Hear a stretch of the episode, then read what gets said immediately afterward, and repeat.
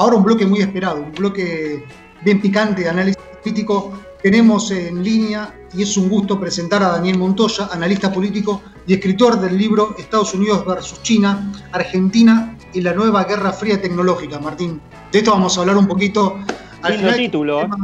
Es un tema netamente estratégico este, para, para el país y que habla un poco del escenario geopolítico que se da a nivel internacional, de modo que, pero primero vamos a hablar de coyuntura con Daniel. Daniel, nos estás escuchando Pablo Orsinoli y Martín Yechua. Pablo, un gusto, Martín, un gusto escucharlos y verlos además. Sí, además, además, y mucho, mucho mejor. Este, así que, bueno, Daniel, tenemos el tema político, es un tema que naturalmente es de interés en todo momento y más cuando hay que hacer un balance del primer año de gestión de un gobierno.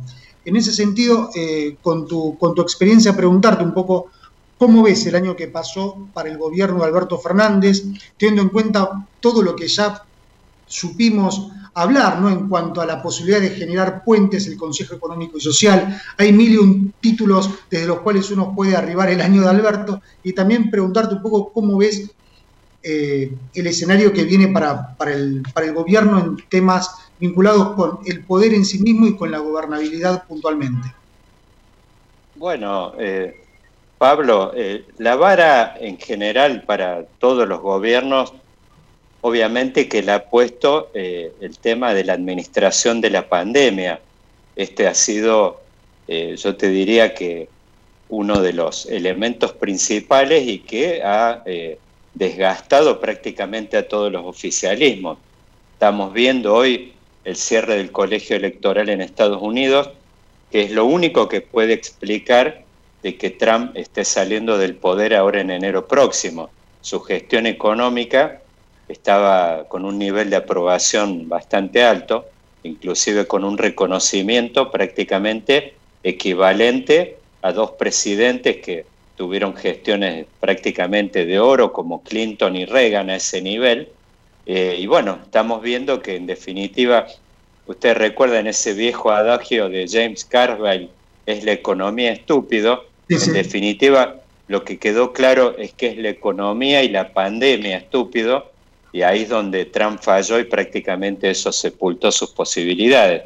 Ahora, vemos que en el caso del gobierno eh, estuvo Alberto muy rápido de reflejos, armando esa mesa metropolitana tripartita, eh, los dos o tres primeros meses prácticamente se fue a un nivel de reconocimiento casi eh, pisando el 90%, un indicador extraterrestre prácticamente. Pero fuimos viendo en esta suerte de disyuntiva entre la salud y la economía, Alberto Fernández optó explícitamente, él mismo lo decía, no importa que por ahí eh, suframos un poco más económicamente, pero vamos a proteger la vida.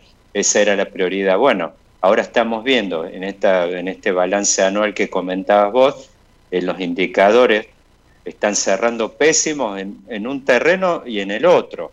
Eh, la salud tenemos los indicadores, por supuesto, ahora Europa de nuevo se vuelve a despegar con esta nueva ola, pero los indicadores hasta hace un par de semanas no eran mejores que los de los países europeos que estaban en punta y después en el plano económico estamos viendo una de las caídas, 13% proyectado para este año, una de las mayores del mundo. Así que bueno, si uno tiene que hacer un balance no sería tan, eh, eh, tan eh, bravo como Guillermo Moreno, que les puso un 1. Yo el otro día en un reportaje decía, no llegan al 4. Podría, esos profesores generosos por ahí que ponían un 3 como para no desairarte tanto en un examen. Bueno, yo diría que este es el nivel que podríamos cerrar, por supuesto. Si uno después hace un análisis fino hacia adentro de eso, por supuesto puede encontrar algunos buenos eh, síntomas, indicadores hacia adelante, como por ejemplo el tema de, de, hay un reconocimiento explícito del ministro Guzmán de ciertos problemas ha tenido mucho éxito el gobierno en el tema de este proceso de reestructuración y uno puede pensar hacia adelante de que eso quizás pueda, pueda abrirnos cierta, cierta expectativa, pero la verdad es que los indicadores fríos vemos en lo que es pérdida de empleo ahora con el tema de la salida, esta primera salida de la pandemia, Argentina no ha logrado ni siquiera recuperar el 10% de los empleos formales que perdió. Eh, no llega prácticamente un 30% de los informales. Realmente el balance yo te diría que es macabro. Y en el plano uno podría pensar, vos decís, ¿por qué no hay conflictos sociales? Y yo te diría, uno de los temas que hoy estuve en microcentro eh, y me llamó la atención, parece que hubiera caído una bomba ahí, prácticamente está desierto el microcentro. ¿Por qué los conflictos sociales están en este momento? Yo lo que te diría que están corriendo la misma suerte de la vacuna con esa cadena de frío. O sea, la, pandemia los ha frizado prácticamente, pero apenas tenga, digamos, eh, va a haber en algún momento una suerte de descongelamiento y vamos a ver cómo van a empezar a explotar un montón por ahí, no, yo te diría no una gran bomba, pero un montón de conflictos por un montón de lugares que no pueden, hoy lo vemos con el aeropuerto de Seis, ese ingreso, eh, tenemos el transporte de media eh, distancia prácticamente paralizado. Hay un montón de sectores que están sintiendo el rigor, bueno, ni hablar en este caso el programa este que, que tiene que ver con la realidad del mundo de las pymes. Eh, ha sido realmente un año bravísimo para todo el sector, así que... No, te, te, iba a decir justamente por eso, desde el punto de vista, bueno, hay un montón de sondeos de imagen de, Alberto desde, desde Adiras y también con otras instituciones hacemos sondeos respecto de cuál es la opinión y la perspectiva de las pymes en cuanto al relacionamiento con el gobierno y los resultados son, la verdad que poco, poco satisfactorios, ¿no? En cuanto a las expectativas que tenían, eh, incluso durante la pandemia y con los programas ATP y también con el, con el IFE de apoyo a las, a las empresas. Comparto con vos que Guzmán se ha visto fortalecido en este último tiempo y que, es, este, que es una buena noticia que aún no, no haya habido este, conflictos sociales de gran, de gran valor. Pero así todo, todo lo que tiene que ver con el futuro, quiero decir, con la conformación de aquel Consejo Económico y Social que, que augurábamos allá en, en, diciembre del año pasado, ¿no? emulando un poco al pacto de la Moncloa de, eh, que, supo llevar España ya por los 80 eso ha quedado en el olvido. ¿Qué hay de, de toda esa situación que es tremendamente importante para el desarrollo del país?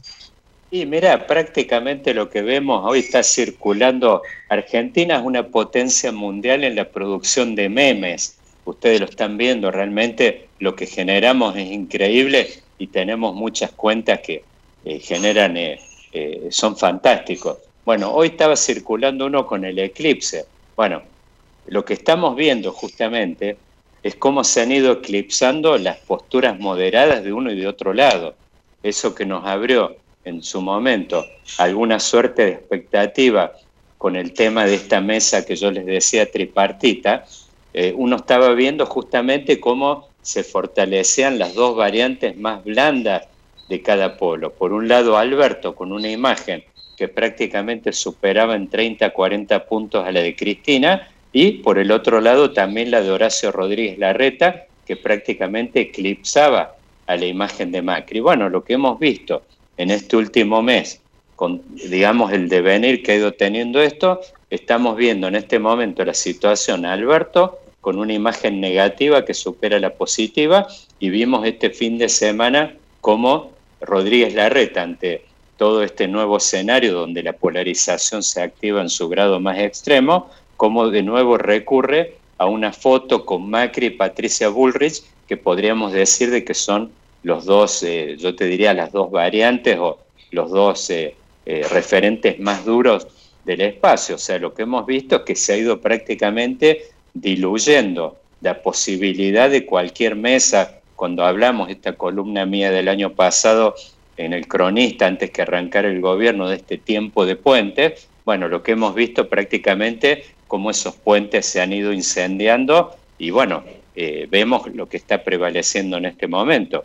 Una agenda de, bueno, por supuesto, eh, de ir a fondo con el tema de la Corte Suprema, el tema de los fondos estos de la, de la ciudad de Buenos Aires, después el tema este de ir con un proyecto donde, eh, que es el tema de sacar las primarias abiertas eh, eh, simultáneas y obligatorias, que la verdad es un proyecto que más allá de, la, de todos los detalles en los que entran nuestros colegas, los analistas políticos, el tema es lo que se le quitó en su momento con las PASO, que fue el poder a las mesas chicas, prácticamente estaría devolviéndoselo esto en el caso de prosperar un proyecto de este tipo. Entonces, bueno, lo que estamos viendo es cómo se han ido diluyendo todas las instancias que un poco iban quizás construyendo ese puente. Yo te diría, no sé si a un gran acuerdo podrías pensar hoy, se hablaba mucho esto que está tan trillado y la verdad es que no, no, no, no, no sería quizás oportuno para este paradigma que es el tema de la Moncloa, este tiempo actual, pero se han ido dinamitando prácticamente todas las variantes y lo que vemos que se van, digamos, prevaleciendo prácticamente son los sectores duros y la imagen, eh, digamos, de Alberto prácticamente va camino a fundirse con la de Cristina y la de Horacio Rodríguez Larreta, si bien está muy alta, lo que hemos visto es que aparece a partir del mes pasado los primeros síntomas de una cierta fatiga ha caído unos 5 o 10 puntitos, obviamente que no es demasiado, pero en la medida de que vaya prevaleciendo esta dinámica de polarización, seguramente las imágenes de, los moderados se irán fundiendo por ahí. claro, con los extremos. Y te llevo al plano más eh, internacional. ¿Cómo ves el, el relacionamiento con los países de la región? Bueno, ha habido la verdad que hay unos pequeños síntomas eh, para tener alguna suerte de optimismo. Vimos hace poco el tema de una reunión que, eh, en la que entiendo que participó muy activamente en la organización el, bueno, el actual embajador en Brasil, Daniel Scioli, eh, que participó Alberto. O sea, ha sido el primer contacto, yo te diría, de primer, de primer nivel con, con Brasil, algo que realmente estábamos esperando hace mucho. Argentina no, eh, no, no hay ninguna posibilidad de que camine despegada de Brasil, y más cuando eh, estábamos hablando de todas las pymes, del, del, panorama industrial. Eh, prácticamente hay mucha de la actividad industrial que tiene que ver, por ejemplo, el caso de la industria automotriz metalmecánica, que prácticamente es traccionada, lo vemos ahí, bueno, en el caso de Córdoba es eh, más evidente que en ningún otro lugar, como la industria automotriz es traccionada prácticamente por la posibilidad de, exportar vehículos a Brasil. Así que el tema de estar distanciados realmente que era una asignatura pendiente, hubo alguna corrección en ese plano. Después, bueno, obviamente en lo que hace a la relación con Estados Unidos fue, yo te diré, un soplo de aire fresco el hecho de que ganara Biden, hay muy buenos canales de comunicación, muy buenos puentes con la nueva administración, eh, ya y también a nivel inclusive hasta personal, por el hecho de que Guzmán tiene una relación de primera línea con, con su mentor o su padrino, eh, digamos, en el plano económico que es Stiglitz, que tienen una amistad con las nuevas autoridades tanto del Tesoro como de la Reserva Federal. Eso es muy importante para el proceso este que se avecina de, digamos, de reformulación o de reestructuración de ese acuerdo con el Fondo Monetario.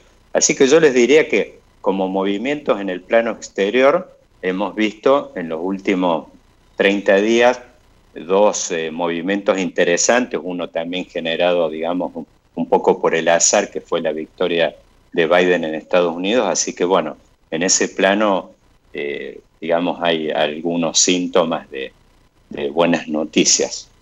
Bien, bien, Daniel. Bueno, ya que estamos en el, en el plano internacional, en la política exterior, que siempre es una deuda para, los gobiernos argentinos, este, preguntarte un poco por, por el tema de tu libro, que es un tema netamente estratégico a nivel eh, desarrollo del país y a nivel geopolítico, ¿no? Vuelvo, a mencionar el título, Estados Unidos versus China, Argentina en la nueva Guerra Fría tecnológica. Preguntarte primero, ¿por qué escribir un, tema de esta naturaleza en, este contexto, en un contexto como el actual? Bueno, hay un tema que eh, la dirigencia política argentina tiene una especial predilección y de fervor por la década del 70, eh, que es un mundo que estaba marcado por una, digamos, eh, polarización entre dos sistemas, no solo políticos, sino también económicos alternativos. Y lo que hemos tenido muchos problemas y todavía siguen estando, la verdad es que la dirigencia política, yo te diría que es uno de los principales destinatarios de este libro mío, eh, tiene que ver con el tema de tener una lectura actualizada, sobre todo del mundo que emerge después de la caída del muro de Berlín. En este momento tenemos una polarización entre dos sistemas políticos diferentes, pero a nivel económico no hay ningún cuestionamiento al sistema capitalista. Es más, yo una de las cosas que planteo ahí en el libro es que China es un país más capitalista que el país más capitalista de todos y es un nuevo animal en el zoológico. Digo yo que es el tema de una combinación de un sistema capitalista con un sistema político de carácter autoritario.